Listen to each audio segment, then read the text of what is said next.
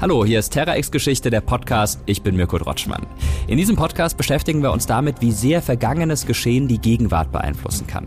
Und es dürfte wohl wenig Themen geben, bei denen die Vergangenheit allgegenwärtiger ist als bei dem, um das es in unserer heutigen Folge geht. Antisemitismus. Die Feindschaft gegenüber Jüdinnen und Juden. Fest verknüpft ist der Antisemitismus für viele Menschen in Deutschland mit den Jahren 1933 bis 1945, der Zeit des Nationalsozialismus. Vor ein paar Tagen wurde beispielsweise wieder der Novemberpogrome gedacht, in deren Rahmen 1938 Tausende von Synagogen, Geschäften und Privatwohnungen zerstört, Hunderte von Menschen ermordet und Zehntausende inhaftiert und verschleppt wurden.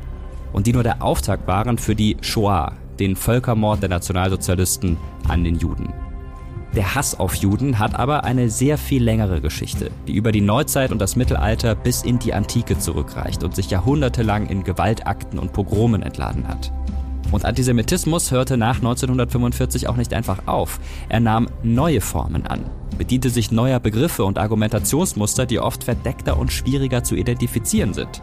Er führt aber auch weiterhin zu Gewalttaten in Deutschland. 2019 zum Beispiel beim Anschlag auf die Synagoge in Halle. Wir fragen uns heute, Seit wann gibt es Antisemitismus? Warum wird er von Generation zu Generation weitergetragen? Trotz der furchtbaren Erfahrungen im Nationalsozialismus in Deutschland. Warum ist er in allen Teilen der Gesellschaft vorzufinden? In der politischen Rechten, der Linken, aber auch tatsächlich in der Mitte der Gesellschaft. Bei Christen, bei Muslimen, bei Atheisten. Kindermörder Israel! Kindermörder Israel! Kindermörder Israel! Kindermörder! Will not replace us! Jews will not replace us! Jews will not. Zionismus ist Rassismus!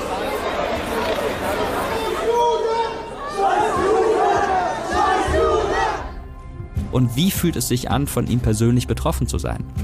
Und Antworten darauf geben können uns unsere beiden heutigen Gesprächspartner. Die Antisemitismusforscherin Lisa Johanne Jakobs und der Rapper Ben Salomo.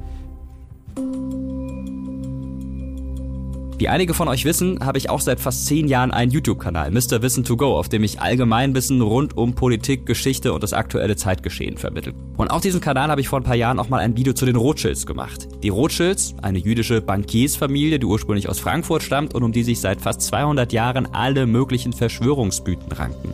Schon die Nationalsozialisten produzierten 1940 einen Propagandafilm namens Die Rothschilds, der viele der Klischees und Vorurteile enthält, die bis heute über die Familie kursieren. Und eben nicht nur über die Rothschilds, sondern auch über Juden generell. Und um genau solchen Verschwörungsmythen zu widersprechen, habe ich damals dieses Video gemacht. Aber ich muss sagen, ich war nicht vorbereitet auf die wahre Flut von Hasskommentaren unter dem Video, die damals hereinbrach und die tatsächlich auch bis heute anhält. Rothschilds, Warburg, Soros, Rockefellers stecken alle unter einer Decke und sind sehr wohl dafür verantwortlich. Rothschild-Theorie, jetzt wird gemordet. Aslaks eröffnet die Höllenpforten. Zionisten. Die ganze Welt kennt Rothschild. Sie haben bald kein Geld mehr. Dank Donald Trump und Gott und alle, die für das Gute kämpfen. Die Rothschilds sind die Achse des Bösen. Nathan gleich Satan. Israel hat die größte Macht. Das sieht man schon wegen den drei Tage Krieg. Holen wir die Rothschilds und die Welt lebt im Frieden. Was mir damals ganz besonders aufgefallen ist, die Kommentare schienen aus ganz unterschiedlichen Lagern zu kommen. Manche von Neonazis ganz offensichtlich, Reichsbürgern und Anhängern von QAnon, aber manche eben auch von Leuten scheinbar aus der linken Occupy-Bewegung oder mit Antifa-Logo im Profilbild. Manche Menschen haben auf Türkisch oder Arabisch kommentiert, andere in Jugendsprache, wenn man das so sagen kann. Manche haben sich auch total bildungsbürgerlich gegeben und haben mich mit Sie, Herr Drotschmann, angesprochen. Vielleicht ist das die Erkenntnis, mit der wir in diese Episode starten können. Antisemitismus gibt es nicht nur in bestimmten Gesellschaftsschichten und der Hass auf Juden führt zu merkwürdigen Allianzen. Viele Menschen, die sich aufgrund ihrer politischen Überzeugungen, ihrer Religion, ihrer Herkunft voneinander unterscheiden, finden einen gemeinsamen Nenner darin, die Rothschilds abzulehnen. Aber oft eben nicht nur die, sondern auch das jüdische Finanzwesen, die Banker von der Ostküste, den Staat Israel oder auch jüdische Menschen an sich. Und warum das der Fall ist, darüber unterhalten wir uns jetzt mit unserer ersten Gesprächspartnerin, nämlich mit der Antisemitismusforscherin Lisa Johanne Jakobs. Lisa Johanne Jakobs promoviert an der TU Berlin im Fachgebiet Allgemeine Linguistik zu Emotionen im verbalen Antisemitismus. Sie war Mitarbeiterin in der DFG geförderten Langzeitstudie Antisemitismus 2.0 und die Netzkultur des Hasses unter der Leitung von Frau Professor Schwarz-Friesel. Von 2019 bis 2021 war sie wissenschaftliche Mitarbeiterin im Institut für Judaistik an der Universität Wien. Hallo Lisa. Hallo. Lisa, erzähl mal, wie bist du zu diesem Thema gekommen und woran forschst du gerade aktuell? Also dazu gekommen bin ich eher so zufällig. 2014 habe ich Urlaub gemacht in Israel und habe gemerkt, dass dann rauf teilweise komische Reaktionen gekommen sind, was ich so nicht erwartet hatte. Wie kannst du denn da hinfahren, nachdem die einen Krieg geführt haben und die Palästinenser ausgerottet hätten, wie das ja auch die Nazis getan hätten und die Israelis seien ja auch nicht besser. Also sehr typische NS-Vergleiche. Und habe dann angefangen, mich damit auseinanderzusetzen, woher das so kommt und bin dann in ein Praktikum bei Frau Schwarz-Frisell in dem Forschungsprojekt zu Antisemitismus im Internet gekommen. Habe dann auch angefangen, meine eigene Doktorarbeit in der Antisemitismusforschung bei Frau Schwarz-Frisell zu schreiben und schreibe über Schuldabwehr und Erinnerungsabwehr in Zuschriften an den WDR, als die Serie Holocaust 79 und 82 und 2019 ausgestrahlt wurde. Ja, damit sind wir jetzt schon sehr tief im Thema drin. Ich würde nochmal an den Anfang springen und dir als Wissenschaftlerin eine Frage stellen, die du wohl ziemlich oft gestellt bekommst, nämlich die nach einer Definition. Thema Antisemitismus. Wie lässt sich der denn genau definieren? Und was haben wir uns darunter vorzustellen? Also ich würde mich da auf die Definition der International Holocaust Remembering Alliance beziehen. Die haben eine Arbeitsdefinition von Antisemitismus rausgegeben, die auch 2017 vom Deutschen Bundestag angenommen wurde und die jetzt mittlerweile in über 35 Ländern auch anerkannt ist und die sehr knapp so lautet, dass Antisemitismus eine bestimmte Wahrnehmung von Jüdinnen und Juden ist, die sich als Hass ausdrücken kann und darüber hinaus eben auch noch mit einschließt, dass sich dieser Hass auch gegen den jüdischen Staat Israel richten kann, dass sich dieser Hass auch gegen jüdische Gemeindeinstitutionen oder religiöse Einrichtungen richten kann und eben gegen Einzelpersonen oder Eigentum. Das also die Definition, die finde ich sehr hilfreich ist, weil sie eben auch zeigt, dass nicht nur Hass gegen Juden Antisemitismus sein kann, sondern auch, wenn es in Zusammenhang mit dem Staat Israel steht, da werden wir auch gleich noch ein bisschen genauer drauf zu sprechen kommen. Jetzt sind wir ja hier ein Podcast, der sich den Themen auf historische Art und Weise nähert und sich anguckt, wie ist es denn im Laufe der Geschichte gewesen? Und da würde ich jetzt gerne ein bisschen genauer mit einsteigen. Und zwar mit dem, was, wenn man so will, vor dem Antisemitismus stand, nämlich der sogenannte Antijudaismus. Und was das genau ist, das hören wir uns jetzt mal kurz an. In der Forschung wird oft zwischen Antijudaismus und Antisemitismus unterschieden.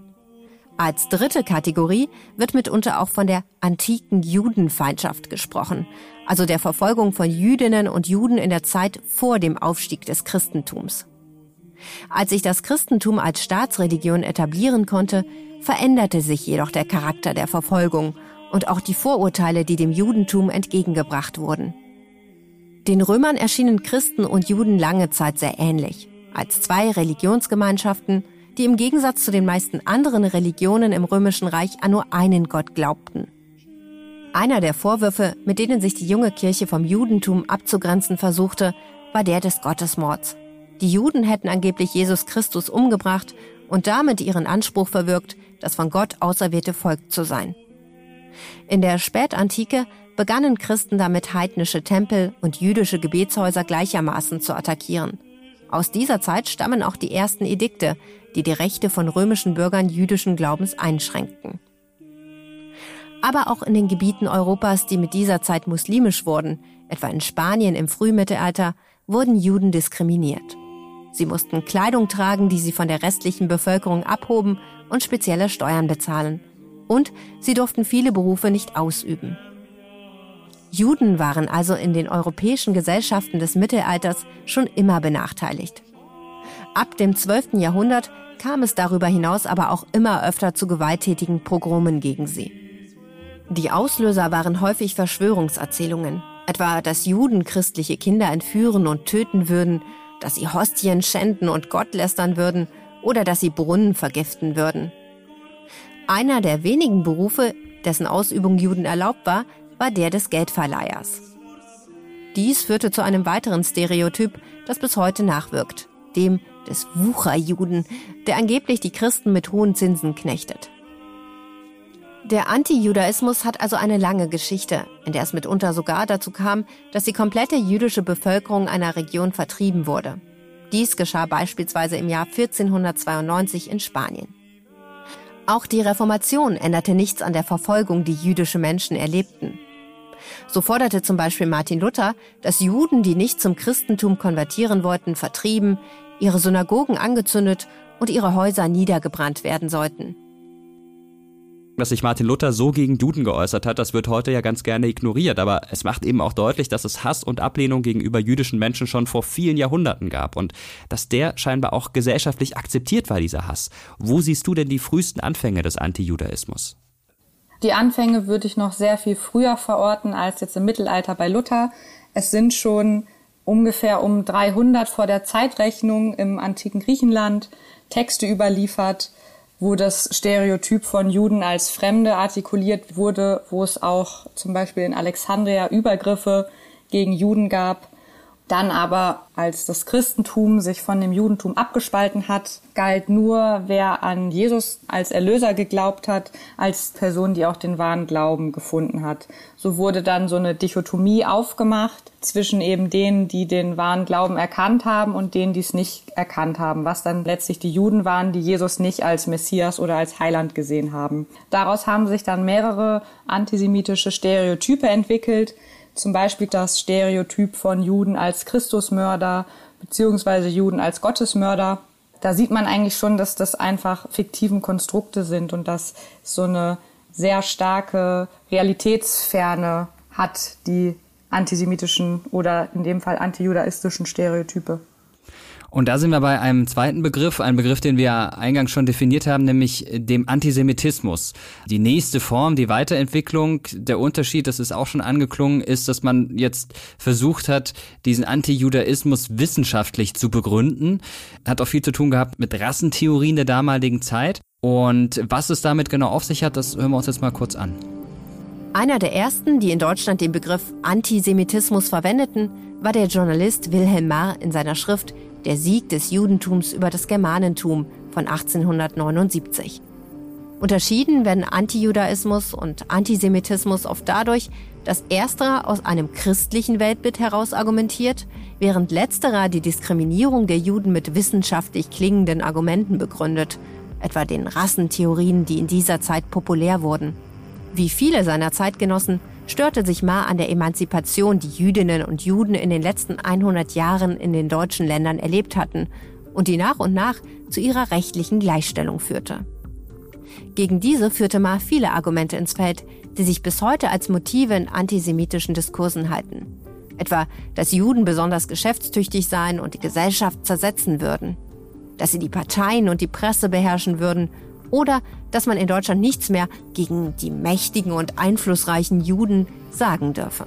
Die bärenhäutige germanische Indolenz ist schuld daran, dass es so weit gekommen ist, dass das flinke, kluge Israel zu entscheiden hat, was man reden soll und was nicht. Eine andere Person, die in dieser Zeit eine große Rolle bei der Verbreitung des Antisemitismus spielte, war der Historiker Heinrich von Treitschke, von dem der Satz, die Juden sind unser Unglück stammt. Im Gegensatz zu Ma lehnte von Treitschke die Rassenlehre ab und befürwortete sogar Mischehen zwischen Juden und Nichtjuden, da er dies als Mittel zur Assimilation der jüdischen Bevölkerung sah. Zweifelsohne spielte er jedoch eine große Rolle dabei, dass antisemitische Vorurteile in der deutschen Gesellschaft salonfähig wurden und sich auch an den Universitäten etablieren konnten. Im Kaiserreich gab es sogar antisemitische Parteien, die mehrmals Abgeordnete in den Reichstag entsenden konnten. Mit der Niederlage Deutschlands 1918 im Ersten Weltkrieg erlebte der Antisemitismus einen enormen Bedeutungszugewinn. Er wurde einer der Bausteine für die sogenannte Durchstoßlegende, nach der es jüdische Politiker und Interessenverbände gewesen seien, die die Niederlage zu verantworten hätten. Und er diente auch als einfache Erklärung für die Weltwirtschaftskrise, die 1929 begann.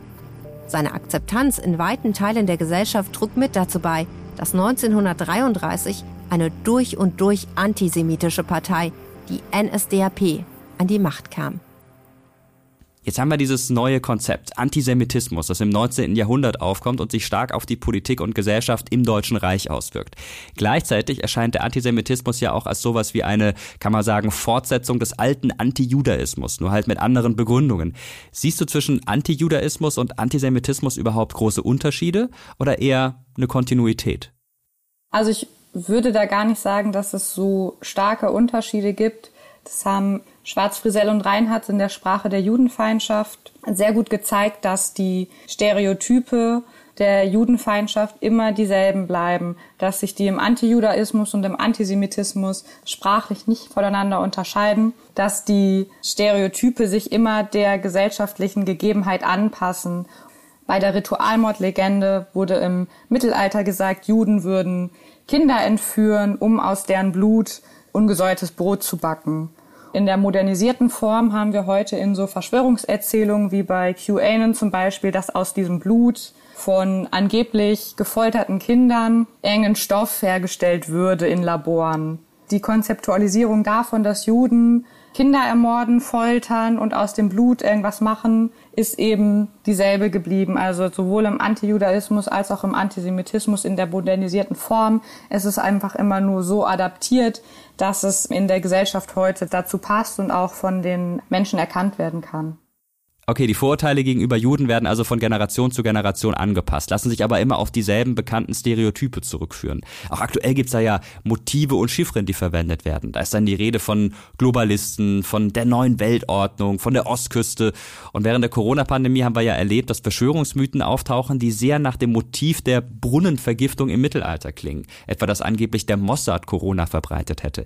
In welcher Zeit werden denn all diese Motive und Stereotype formuliert? Und kommt da immer mehr Sachen dazu? Oder sind die alle schon ziemlich alt? Also sehr, sehr viele Stereotype haben sich eigentlich bis ins Mittelalter hin verfestigt und nach dem Mittelalter sind eigentlich kaum wirklich neue Stereotype dazugekommen. Selbst in dem rassistischen Antisemitismus des 19. Jahrhunderts war auch wieder das Stereotyp von Juden als Fremde. Juden würden das in Anführungsstrichen germanische Volk zersetzen was ich eben in der Antike auch schon habe, dass Juden da auch die Fremden waren, die keine Christen sind, die das Christentum zersetzen wollen, dass im Mittelalter die Pogrome, dass Juden sich nicht anpassen an das Christentum. Sehr viele Stereotype sind dann eben entstanden aus Krisensituationen, wie zum Beispiel der Pest, dass die Juden dafür verantwortlich gemacht wurden oder die Juden wurden für schlechte Ernteerträge verantwortlich gemacht. Also es steht immer in so einem Zusammenhang von Niederlagen und dass dann diese Niederlage versucht wird, auf eine bestimmte Gruppe zu projizieren. Und das sind dann eben seit über 2000 Jahren immer Jüdinnen und Juden gewesen. Und der Grund war eigentlich letztlich egal. Also sie wurden sowohl als Kapitalisten beschimpft oder als Kommunisten, als Bolschewiken. Also es hat einfach keine wirkliche Logik dahinter, außer eben, dass immer die Unzulänglichkeit auf die Juden projiziert wird, dass es so eine Sündenbockfunktion hat.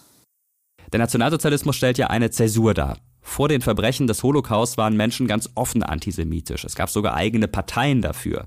Nach dem Zweiten Weltkrieg haben sich zumindest in Europa nur noch wenige Menschen offen als antisemitisch bezeichnet. Wie veränderte sich denn der Antisemitismus nach 1945? Also man kann festhalten, dass erstmal eine neue Form von Antisemitismus dazugekommen ist, der Post-Holocaust-Antisemitismus, wo es eben sehr viel um Schuldabwehr oder Schuldleugnung geht. Also dass zum Beispiel der Holocaust relativiert wird, dass es den gar nicht gegeben hat, dass eigentlich die Deutschen ja gar nicht schuld daran gewesen sein, sondern es nur Hitler alleine gewesen ist. Aber es wird eben auch schon nach 45 komplett ausgeblendet, dass ich auch schon vor 33 einen sehr, sehr starken Antisemitismus in Deutschland habe und dass das nicht im luftleeren Raum entstanden ist, sondern in einem Kontext von fast 2000 Jahren Judenhass geschehen ist. Nach 45 gibt es dann so eine Art Zäsur, als dass Antisemitismus tabuisiert wird, dass es sanktioniert wird, wenn im öffentlichen Raum gegen Juden gehetzt wird, dass sich dann der Judenhass weiter ins Private verschiebt oder eben über sogenannte Umwegkommunikation stattfindet dass ähm, eine Israelisierung der antisemitischen Semantik stattfindet, dass ich nicht mehr sage, die Juden sind unser Unglück, so kann ich heute lesen, Israel ist unser Unglück. Und so wurde eins zu eins äh, das Lexem Juden gegen Israel ausgetauscht. Und so ist einerseits eben der israelbezogene Antisemitismus auch noch hinzugekommen, der hauptsächlich Stereotype aus dem klassischen Antisemitismus beinhaltet und eben auch der Post-Holocaust-Antisemitismus, der auch auf Israel übertragen werden kann. Also wenn zum Beispiel Nazi-Vergleiche gezogen werden. Was mich auch nochmal interessieren würde, ist, wie war es denn nach dem sogenannten Dritten Reich. Die Leute, da konnte man nicht einfach einen Schalter umknipsen und sagen, so, und ab jetzt seid ihr keine Antisemiten mehr. Wie tief verwurzelt war der Antisemitismus in der neuen Bundesrepublik und auch in der DDR? Naja, wenn man sich anschaut, die Auschwitz-Prozesse haben ja erst Ende der 60er Jahre angefangen. Das heißt, 20 Jahre nach dem Holocaust hat erst eine Aufarbeitung angefangen. Und die Entnazifizierung hat ja auch, also das kann man ja auch heute historisch sehen, nicht vollständig funktioniert. Es sind ja sehr viele ehemalige Nazi-Funktionäre weiterhin in ranghohen Positionen gewesen. Also eine wirkliche Aufarbeitung finde ich wirklich sehr, sehr schwierig, davon zu sprechen, gerade da wir sehr, sehr schnell nach 45 eben diese Schuldabwehr haben, dass man auch eigentlich nicht mehr drüber sprechen möchte, dass es auch schon damals von Schlussstrichdebatten die Rede war, dass man sich damit einfach nicht konfrontieren wollte. Nach 1945 wollten viele nicht-jüdische Deutsche möglichst schnell zur Normalität zurückkehren und einen Schlussstrich unter die letzten zwölf Jahre ziehen. Ganz offen plakatierte das zur Bundestagswahl 1949 die FDP. Schlussstrich drunter. Schluss mit Entnazifizierung, Entrechtung, Entmündigung. Mit diesem Wunsch standen die Liberalen damals aber sicher nicht alleine da. Immerhin sollte es zwei Jahrzehnte dauern, bis die Verbrechen in den Konzentrationslagern in den sogenannten Auschwitz-Prozessen aufgearbeitet wurden. Zwei Jahrzehnte, in denen eine neue Generation heranwachsen konnte, die ihre Eltern fragte, und? Was habt ihr damals gemacht? Anders gestaltete sich die Erinnerungskultur in der DDR. Die sah sich nämlich qua Staatsdoktrin als Nachfolgestaat des Widerstands gegen den Nationalsozialismus. Das machte es leichter, die Shoah zu thematisieren, da sie dem Nachbarstaat jenseits des antifaschistischen Schutzwalls zugeschrieben werden konnte. Bedeutete aber auch, dass sich der ostdeutsche Staat lange Zeit weigerte, Entschädigungen oder Wiedergutmachungen gegenüber jüdischen Opfern des NS zu leisten. Eine Auswirkung hatte das Kriegsende sicherlich. So gut wie niemand bezeichnete sich selbst mehr offen als Antisemit. Und zwar nicht nur in Deutschland, sondern in weiten Teilen der Welt. Das bedeutete kein Ende des Antisemitismus, allerdings musste dieser nun versteckter argumentieren. Ein solches Sprechen mit Codes und Chiffren wird als Umwegkommunikation bezeichnet. Wenn ich alles Schlechte in der Welt nicht mehr den Juden in die Schuhe schieben kann, ohne sozial geächtet zu werden, dann werde ich vielleicht alternative Begriffe finden, wie zum Beispiel Kosmopoliten, Zionisten oder ganz schlicht Israel. Oder ich kann hinter der Weltverschwörung die Ostküste vermuten, die Rothschilds oder ein Begriff, der in den letzten Jahren populärer geworden ist, sogenannte Globalisten. Ein Extrembeispiel dafür, wie austauschbar diese Begriffe manchmal sind, ist ein Wahlplakat der Partei Die Rechte von 2019 mit dem Slogan Israel ist unser Unglück.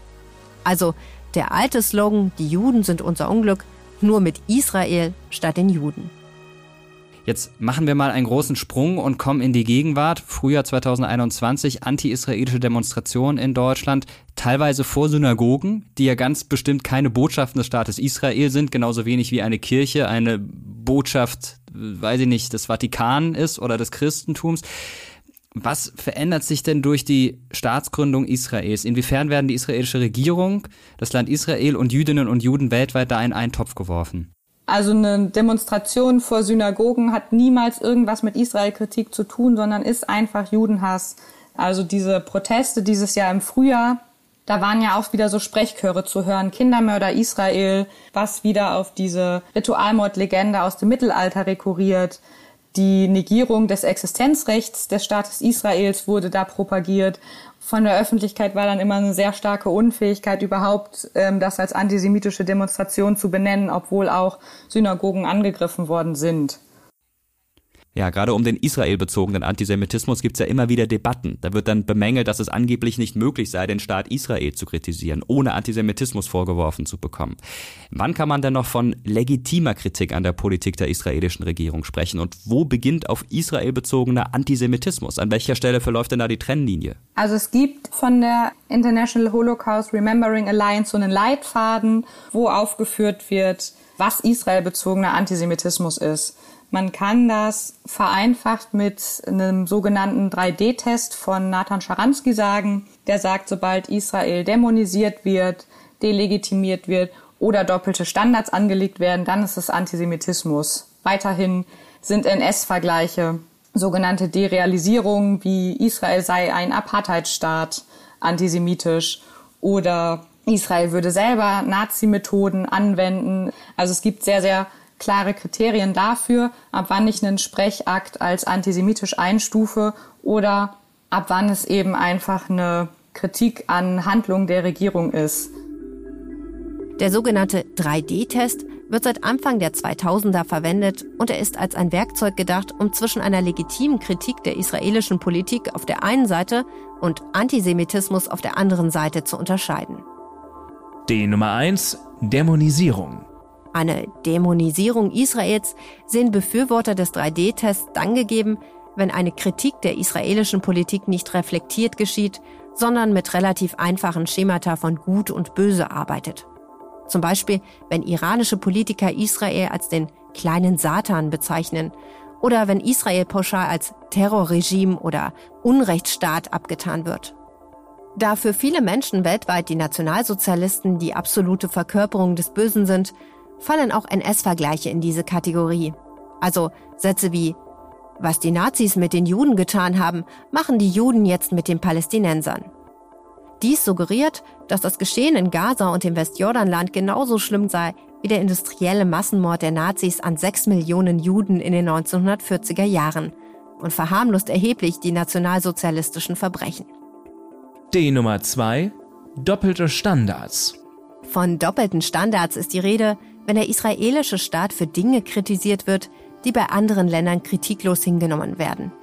Ein Beispiel ist die Abriegelung der Grenze zum Gazastreifen, die der israelischen Regierung vorgeworfen wird, während gleichzeitig ignoriert wird, dass auch die ägyptische Regierung die Grenzen nach Gaza geschlossen hat.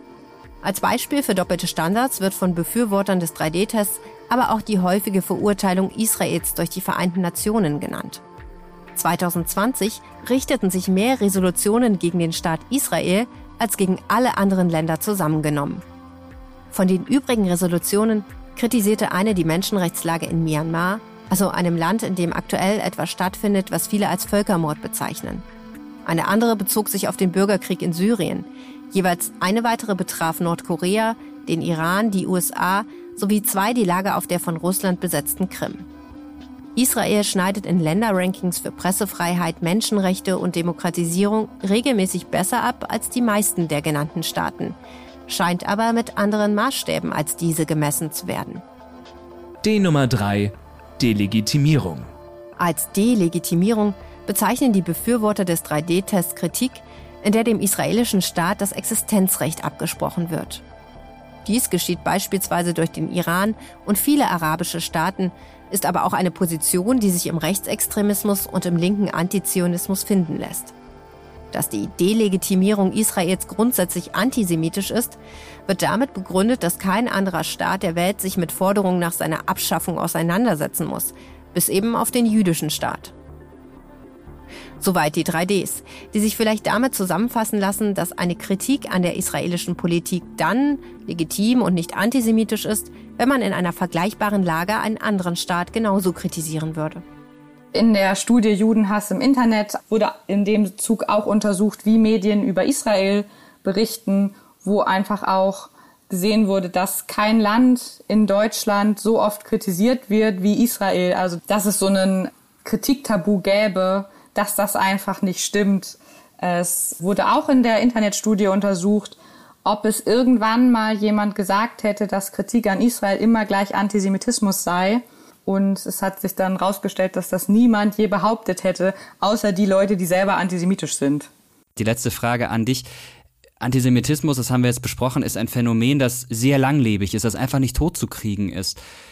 Warum eigentlich? Und siehst du eine Möglichkeit, dass das irgendwann mal auch gestoppt wird? Also, dass es schon so langlebig ist, das hat auf jeden Fall damit zu tun, dass es über 2000 Jahre lang im kommunikativen und kulturellen Gedächtnis verankert ist.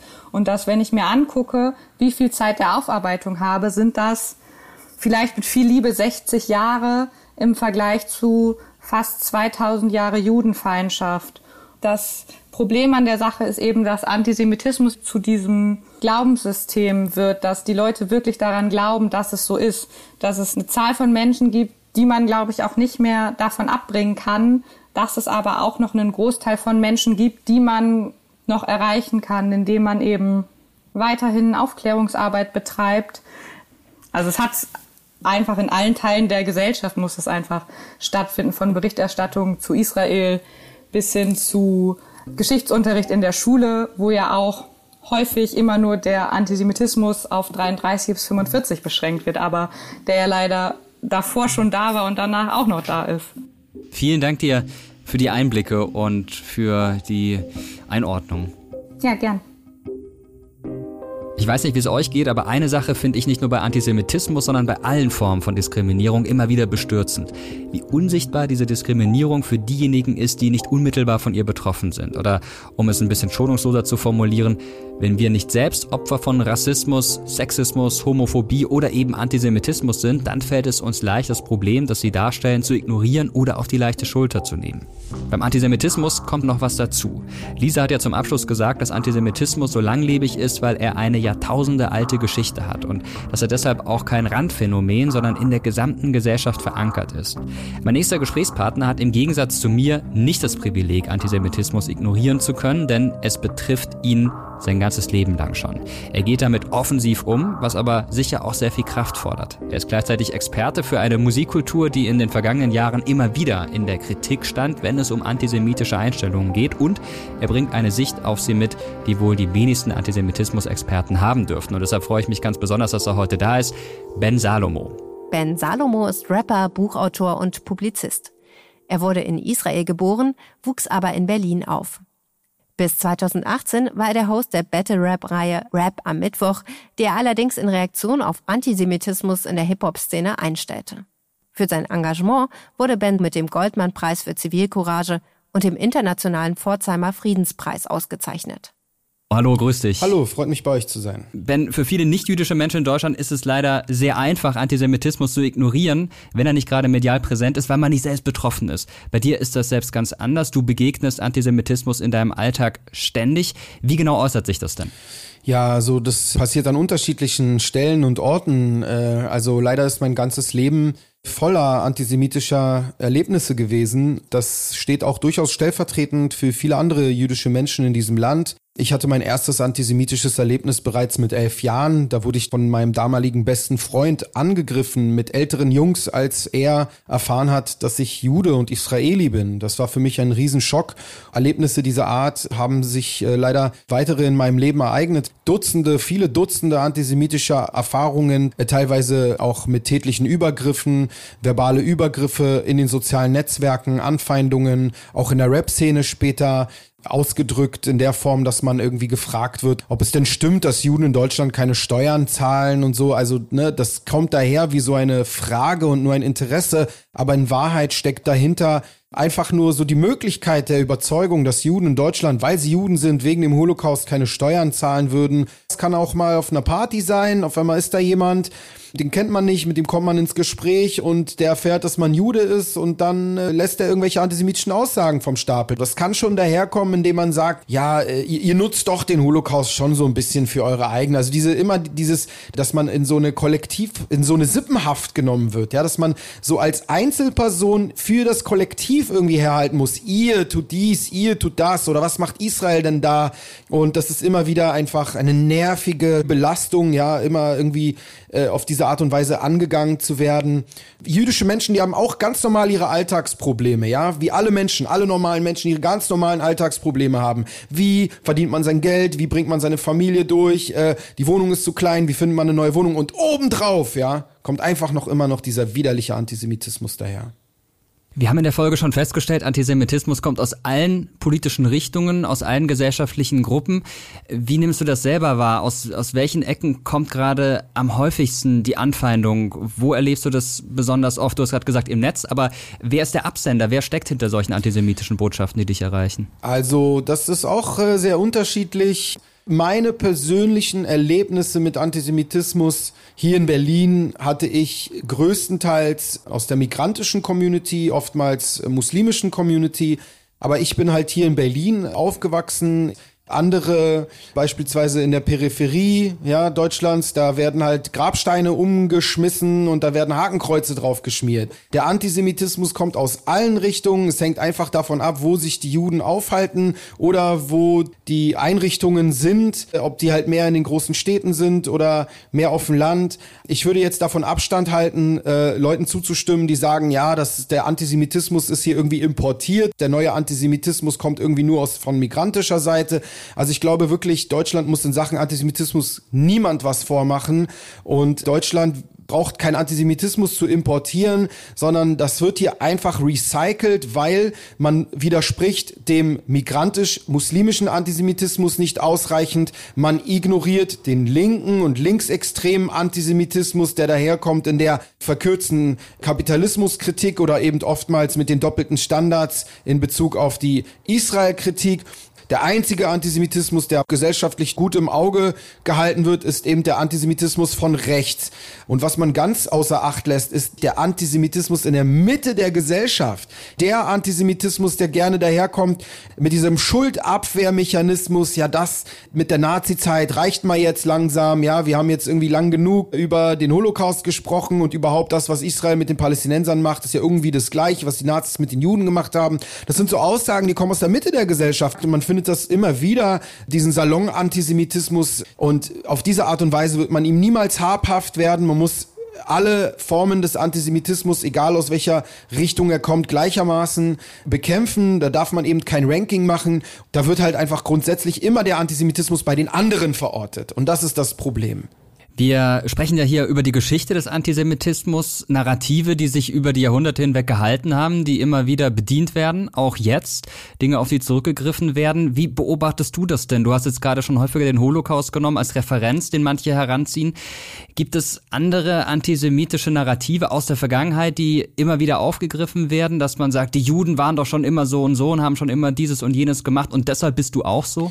Ja, so ganz äh, populär ist jetzt halt einfach wieder mal der Slogan Kindermörder Israel, der wird halt genauso verwendet von Nazis, wie er verwendet wird von linksextremen Antizionisten oder eben von äh, Islamisten und äh, diesen Pro-Palästina-Aktivisten. Und das referiert auf die uralte Brunnenvergiftung und Kindermordslegende, die im Mittelalter in Europa reproduziert wurde. Juden hätten angeblich christliche Kinder ermordet, um mit ihrem Blut Matzebrot herzustellen. Also all diese Lügen sind alles uralte Legenden. Genauso wie behauptet wurde damals, die Juden würden irgendwie die Brunnen vergiften und hätten dadurch die Pest ausgelöst. Heute wird behauptet, Israel gräbt den Palästinensern das Wasser ab und erlaubt ihnen nicht den Zugang zu lebenswichtigen Ressourcen oder würde die Organe von irgendwelchen Palästinensern auf dem Organhandelmarkt verkaufen. Also das sind wirklich sehr, sehr unkreative immer wiederkehrende Narrative, die bloß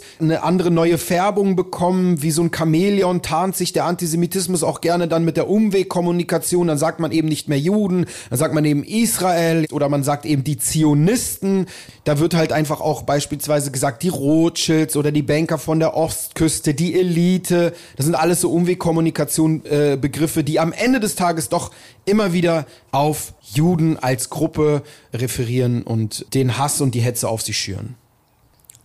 Und das sind auch Dinge, die immer wieder auftauchen in Rap-Texten. Und damit sind wir jetzt bei der Jugendkultur, die du selbst repräsentierst. Du bist selbst Rapper. Du hast lange eine Battle-Rap-Veranstaltung präsentiert. Rap am Mittwoch, sehr erfolgreich. Vor Ort, aber auch im Netz vor allen Dingen. Hast das gehostet. 2018 hast du das dann aufgegeben und hast das damit begründet, dass du die antisemitischen Anfeindungen einfach nicht mehr ertragen konntest, die du in Zusammenhang mit diesem Hosting erfahren musstest.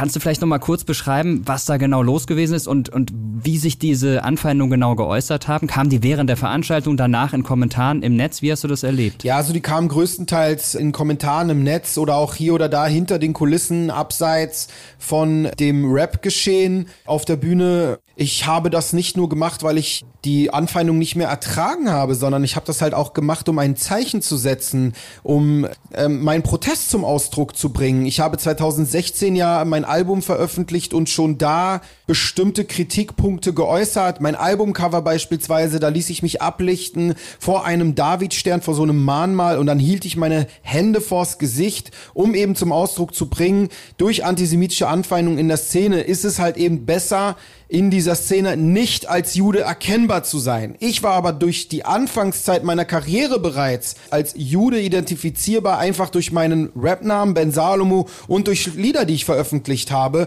und immer wieder mal halt das eine oder andere so eine, äh, so eine Punchline oder eine Referenzpunkte halt zum Ausdruck gebracht habe. Und dementsprechend habe ich halt das, das halt über die Jahre ähm, ungefiltert ähm, erleben müssen. Insbesondere nach dem 11. September 2001 kamen immer mehr antisemitische Verschwörungslegenden in die Rap-Szene hinein und Leute begannen mich dann auch plötzlich anders zu behandeln. Sie, sie benutzten mich als Projektionsfläche für ihre antisemitischen Verschwörungslegenden. Selbst wenn ich beweisen konnte, dass ich da eigentlich gar nicht reinpasse, sprich, ich bin eben nicht reich, sprich, ich beherrsche nicht die Medien, sprich, ich habe niemanden in meiner Familie irgendwie, der in diese ganzen Stigmatisierungen und Stereotypisierungen passt, dann wurde ich halt in die Rolle des des Ausnahmefalls hineinprojiziert, ja. Also du bist halt der eine Jude eben, den, äh, der die Ausnahme ist, aber alle anderen sind ja doch eben reich und alle anderen verschwören sich eben doch und äh, sind eben nicht äh, wie wir von der Straße, sondern immer halt von der Wall Street, ja. Und das wurde immer mehr und immer mehr und ähm, äh, inzwischen ist, also es wurde irgendwann so schlimm, dass sogar Leute, die meine Weggefährten waren, angefangen haben, diese äh, Denkstrukturen zu übernehmen. Die Rothschilds äh, beispielsweise als, äh, als die Strippenzieher, äh, die geopolitisch die Welt lenken, äh, zu identifizieren und so weiter. Jüdische Banken und all diese Dinge immer wieder heranzuziehen. Israel immer wieder als den bösen, schlimmen Staat, schlimmsten Staat der Welt und so weiter heranzuziehen. Und da ich halt auch noch Israeli bin, so, das ließ mich ja an gar keiner Stelle kalt insbesondere von ehemaligen Weggefährten. Und auch bis jetzt, diese ehemaligen Wegge Weggefährten äh, tun oftmals, seit ich auch eben ihr Weltbild angreife, auch in Interviews wie diesen, versuchen sie alles alles, jeden, jeden Tag tatsächlich, um mich in der Öffentlichkeit bloßzustellen, zu diffamieren, ähm, äh, meine Glaubwürdigkeit in Frage zu stellen und ähm, mir mein Leben schwer zu machen, ja, weil ich ihr Weltbild angreife, ne? Und ähm, ja, das sind sehr unerträgliche Zustände gewesen, die äh, dazu geführt haben, dass ich unbedingt dieser Szene den Rücken kehren musste und ein Zeichen setzen musste. Du hast ja bisher keine Namen genannt. Wir machen das an der Stelle mal und zitieren hier ein paar Rapper, die antisemitische Anspielungen in ihren Songtexten haben. Und da würde ich sagen, hören wir uns mal ein paar dieser Zeilen an und dann können wir schauen, wo genau hier Antisemitismus drin steckt. Fangen wir mal mit der ersten Zeile an. Rothschild-Theorie, konsumier, solange dein Atem hält ist. Überlass ihnen das Denken und Sharp sei still. Wir sind gefickt, unsere Kinder vergiftet, alles hat ein Ende. Auch diese Welt, während ich dichte, kreisen die Chemtrails. Da haben wir einiges von dem drin, was du vorhin gesagt hast. Wir haben die Rothschild-Theorie, die hier benannt wird. Wir haben die vergifteten Kinder. Dann wären noch Chemtrails mit reingemischt. Auch so eine Verschwörungsideologie. Was denkst du, wenn du sowas hörst? Hang the Bankers ist es übrigens von Haftbefehl. Ja, also er beginnt natürlich diese Punchline. Erstmal eröffnet er das ganze Themenfeld eben mit dieser Rothschild-Theorie, wo halt natürlich so ein riesen Rattenschwanz dranhängt. Wenn irgend so ein junger Mensch sich das anhört und sich fragt, hä, was meint er denn eigentlich damit, dann äh, gibt er das seinem Smartphone ein und dann landet er ganz schnell bei Seiten von Islamisten und Antisemiten und Rechtsextremisten und so weiter. Und wenn er sich da so ein bisschen weiter reinliest, ne, dann öffnet sich da auf jeden Fall antisemitisches Weltbild.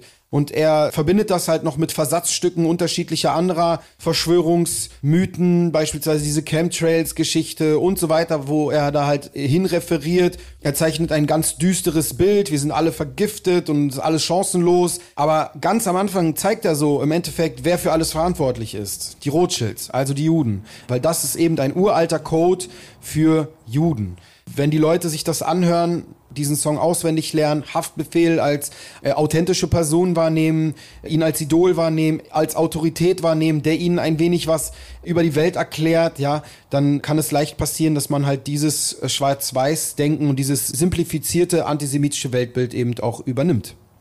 Was ich ganz interessant finde, ist, dass Haftbefehl sich inzwischen auch distanziert von diesen Zeilen und sagt, ich habe das damals gemacht, das tut mir heute leid, dass ich das gemacht habe, ich würde das so nicht mehr machen und ich habe halt einfach einiges von dem aufgegriffen, was so in meinem Umfeld los war, was mir Leute erzählt haben, was ich so mitbekommen habe.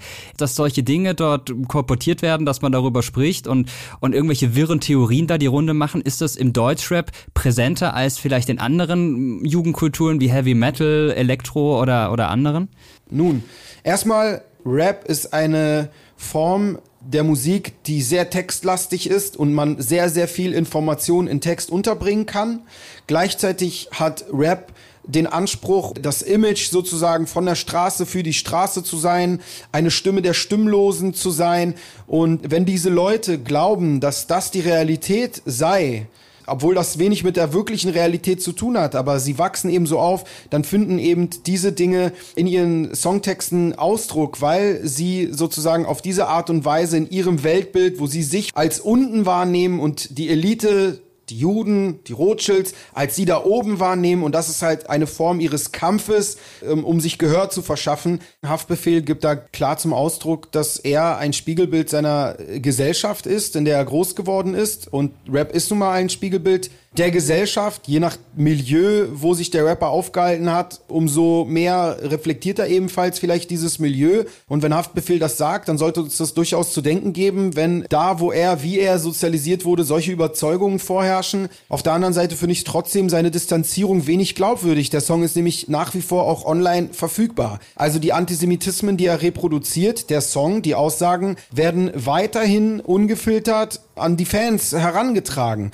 Das heißt, so eine Distanzierung ist halt einfach nicht wirklich was wert. Es wäre erst dann wirklich was wert, wenn dieser Song vom Künstler selber nicht mehr zur Verfügung gestellt werden würde und er sagen würde, ey, ich stehe nicht mehr hinter diesen Aussagen, dieses simplifizierte Weltbild, davon bin ich nicht überzeugt. Und gleichzeitig möchte ich eben nicht, dass junge Leute, die auch so ähnlich aufwachsen wie ich, durch mich ebenfalls dieses simplifizierte antisemitische Weltbild damit infiziert werden. Eine weitere Zeile, die für großes Aufsehen gesorgt hat und breit diskutiert wurde, ist folgende. Deutschen Rap höre ich zum Einschlafen, denn er hat mehr Window Shopper als ein Eiswagen. Und wegen mir sind sie beim Auftritt bewaffnet, mein Körper definierter als von Auschwitz-Insassen. Das ist eine Zeile, die tatsächlich nicht nur im Hip-Hop groß diskutiert wurde, sondern auch breit im Feuilleton und an anderen Stellen. Kollega und Farid Bang, 015 heißt dieser Song. Der ist anders als das Lied von Haftbefehl, das wir gerade besprochen haben, nicht mehr verfügbar, auch weil es auf dem Index gelandet ist tatsächlich. Aber das ist dieser Holocaust-Bezug, den du vorhin auch schon genannt hast. Jetzt ist Deutschrap, gerade auch Battle Rap ja dafür bekannt, dass man da mal äh, nur mal tiefer greift als an anderen Stellen, dass man mal unter die Gürtellinie geht. Kollege hat auch mal in einem anderen Song gesagt, ich mach mal wieder Holocaust, hat sich inzwischen davon distanziert, aber inwieweit siehst du die Spannung da zwischen Kunstfreiheit, worauf sich ja Künstler immer wieder beziehen, und, und klarem Antisemitismus? Also was ist für dich noch okay, was ist nicht okay?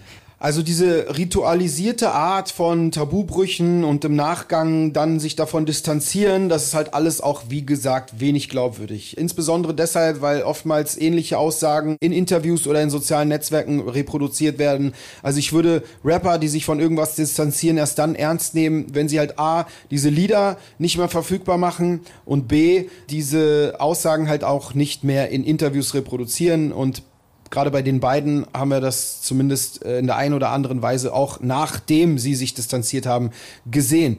Aber man muss trotzdem sagen, ich finde, die Debatte wurde viel zu verkürzt geführt.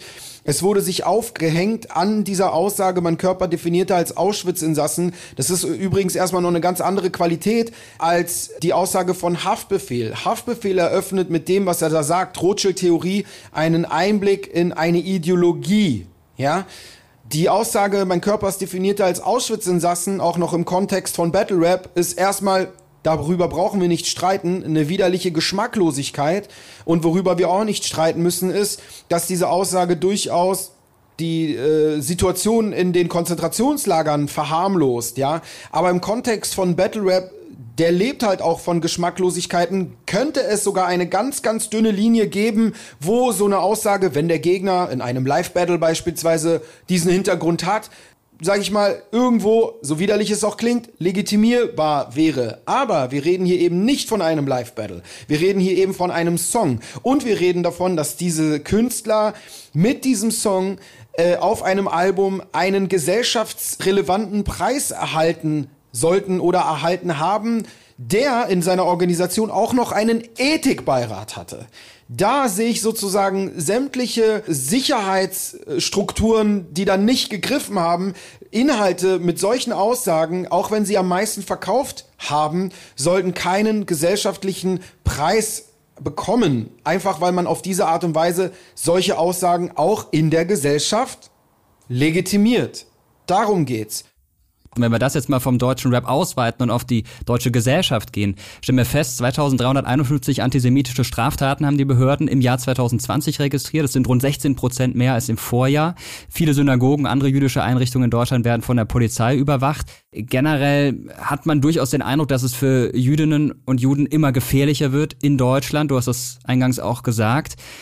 Kannst du es vor dem Hintergrund verstehen, dass auch immer mehr Juden sagen, wir wollen hier nicht mehr leben, wir, wir wollen raus aus diesem Land. Und wie geht's dir selbst? Also ich kann das absolut verstehen. Also insbesondere im Hinblick darauf, wenn man sich überlegt, man möchte Kinder kriegen und will man, dass seine, dass seine Kinder hier in so einem Land aufwachsen.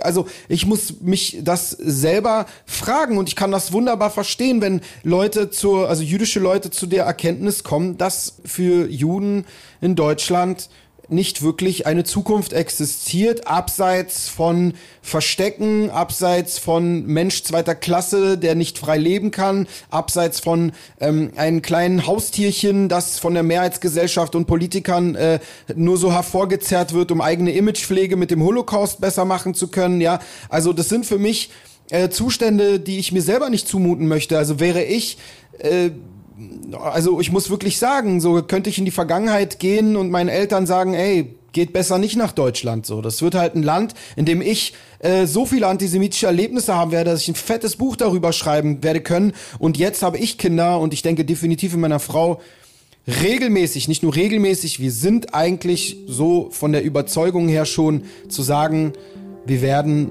diesem Land, wenn wir es schaffen, wenn wir es können, den Rücken kehren und nach Israel auswandern. Irgendwann. Ich würde ja am Ende dieser Folge sehr gerne ein positives Fazit ziehen und sagen, also das Problem ist bekannt und es kann eigentlich nur besser werden und es wird auch besser werden. Aber es wäre illusorisch zu hoffen, dass Antisemitismus irgendwann einfach verschwindet, weil er eben ganz tief in unserer Gesellschaft verankert ist. Nicht nur in Form ganz krasser Verschwörungsideologien, sondern auch als subtile Klischees und Vorurteile. Wie wir in dieser Ausgabe gelernt haben, hat Antisemitismus eine Geschichte, die nicht nur Jahrzehnte, sondern viele Jahrhunderte alt ist. Und er wird uns leider auf absehbare Zeit begleiten. So traurig das auch ist. Es bedeutet aber nicht, dass wir nichts gegen ihn unternehmen können. Wir alle können tatsächlich ganz schön was tun und das beginnt schon damit, dass wir uns umfassender informieren, dass wir vielleicht nicht jedem Post im Netz sofort Glauben schenken und auch mal in klassischen Medien nachrecherchieren, bevor wir selbst etwas weiter verbreiten, was nach Verschwörungsglaube klingt. Wichtig ist auch, dass wir Menschen zuhören, die auf Antisemitismus hinweisen, vor allem wenn sie selbst von ihm betroffen sind und es nicht einfach auf die leichte Schulter nehmen, wenn wir bemerken, dass jemand in unserem unmittelbaren Umfeld was von sich gibt, was antisemitisch klingt. Und wenn wir uns sicher genug fühlen, dann können wir auch gerne mal nachhaken oder was einwerfen. Wir müssen unserem Onkel oder unserer Tante ja nicht an den Kopf werfen, dass sie Antisemiten sind. Es reicht schon zu sagen, stopp mal, was du da sagst, das klingt für mich antisemitisch. Bist du dir ganz sicher, dass es so einfach ist? Einfach so überzeugen lassen werden sich die wenigsten Menschen, aber es macht einen großen Unterschied, ob sie was in einen betroffen schweigenden Raum hineinsagen oder auf ihre Einstellungen angesprochen werden. All diese Maßnahmen machen nicht nur das Leben für Menschen wie Ben ein Stück weit besser, sondern auch für die gesamte Gesellschaft. Egal ob jüdisch oder nicht jüdisch. Selbst wenn nicht alle von uns direkt von Antisemitismus betroffen sind, so hat er doch erhebliche Auswirkungen auf die Gesellschaft, in der wir gemeinsam leben. Ein wichtiges Thema in dieser Folge. Ich hoffe, sie hat euch gefallen. Wenn ja, empfehlt sie gerne allen Leuten weiter, die sich für das Thema interessieren. Hören könnt ihr Terra X Geschichte der Podcast überall, wo es Podcasts gibt und dort, wo es geht. Schickt uns gerne Kommentare und Bewertungen, da freuen wir uns sehr darüber. Und ihr könnt euch schon mal freuen auf die nächste Ausgabe in 14 Tagen hier bei uns im Podcast. Der übrigens eine Produktion ist von Objektiv Media im Auftrag des ZDF. Ich bin Mirko Drotschmann. Ich sage vielen Dank fürs Zuhören und bis zum nächsten Mal.